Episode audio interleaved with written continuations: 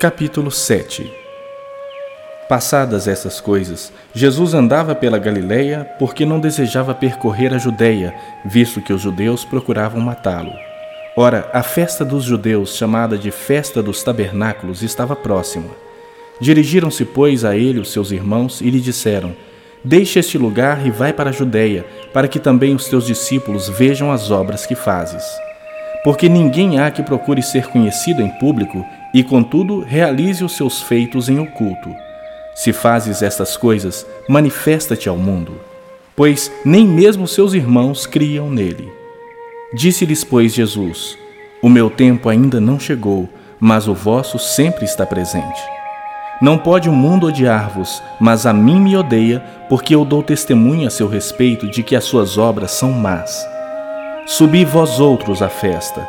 Eu, por enquanto, não subo, porque o meu tempo ainda não está cumprido. Disse-lhes Jesus essas coisas e continuou na Galiléia.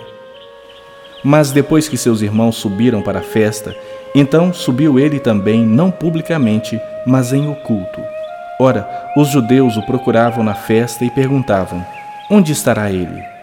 E havia grande murmuração a seu respeito entre as multidões. Uns diziam: Ele é bom, e outros: Não, antes engana o povo. Entretanto, ninguém falava dele abertamente por ter medo dos judeus.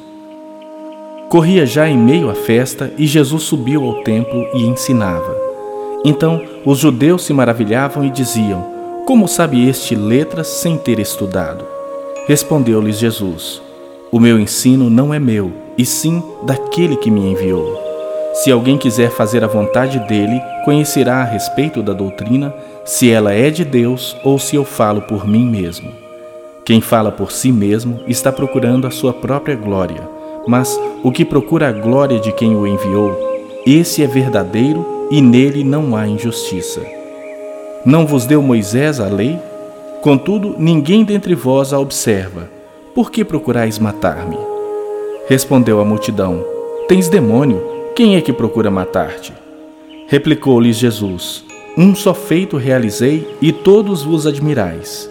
Pelo motivo de que Moisés vos deu a circuncisão, se bem que ela não vem dele, mas dos patriarcas, no sábado circuncidais um homem.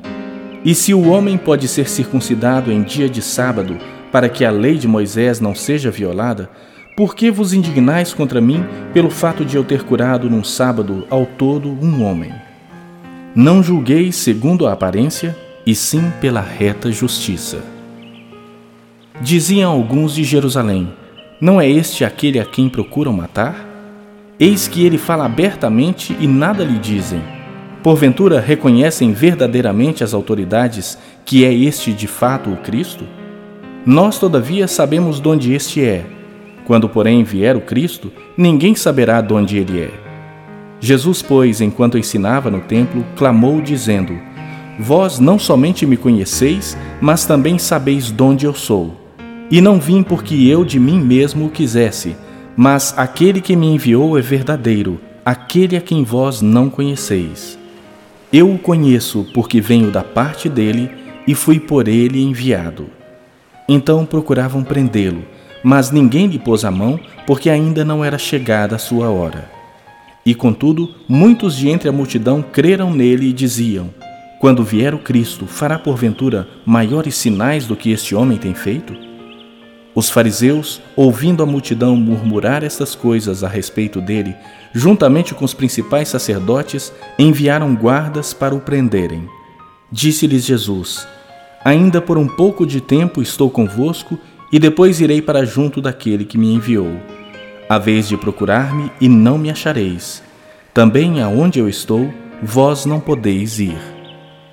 Disseram, pois, os judeus uns aos outros: por onde irá este que não o possamos achar? Irá porventura para a dispersão entre os gregos com o fim de os ensinar? Que significa de fato o que ele diz: A vez de procurar-me e não me achareis? Também aonde eu estou, vós não podeis ir. No último dia, o grande dia da festa, levantou-se Jesus e exclamou: Se alguém tem sede, venha a mim e beba. Quem crer em mim, como diz a Escritura, do seu interior fluirão rios de água viva. Isto ele disse com respeito ao Espírito que haviam de receber os que nele crescem. Pois o Espírito até aquele momento não fora dado, porque Jesus não havia sido ainda glorificado. Então, os que dentre o povo tinham ouvido estas palavras diziam: Este é verdadeiramente o profeta. Outros diziam: Ele é o Cristo. Outros, porém, perguntavam: Porventura o Cristo virá da Galiléia? Não diz a Escritura que o Cristo vem da descendência de Davi e da aldeia de Belém, donde era Davi? Assim, houve uma dissensão entre o povo por causa dele. Alguns dentre eles queriam prendê-lo, mas ninguém lhe pôs as mãos. Voltaram, pois, os guardas à presença dos principais sacerdotes e fariseus, e estes lhes perguntaram: Por que não os trouxestes? Responderam eles: Jamais alguém falou como este homem. Replicaram-lhe, pois, os fariseus: Será que também vós fostes enganados? Porventura, creu nele alguém dentre as autoridades ou algum dos fariseus? Quanto a esta plebe que nada sabe da lei, é maldita. Nicodemos, um deles que antes fora ter com Jesus, perguntou-lhes: Acaso a nossa lei julga um homem sem primeiro ouvi-lo e saber o que ele fez? Responderam eles: Dar-se-á o caso de que também tu és da Galileia? Examina e verás que da Galiléia não se levanta profeta. E cada um foi para a sua casa.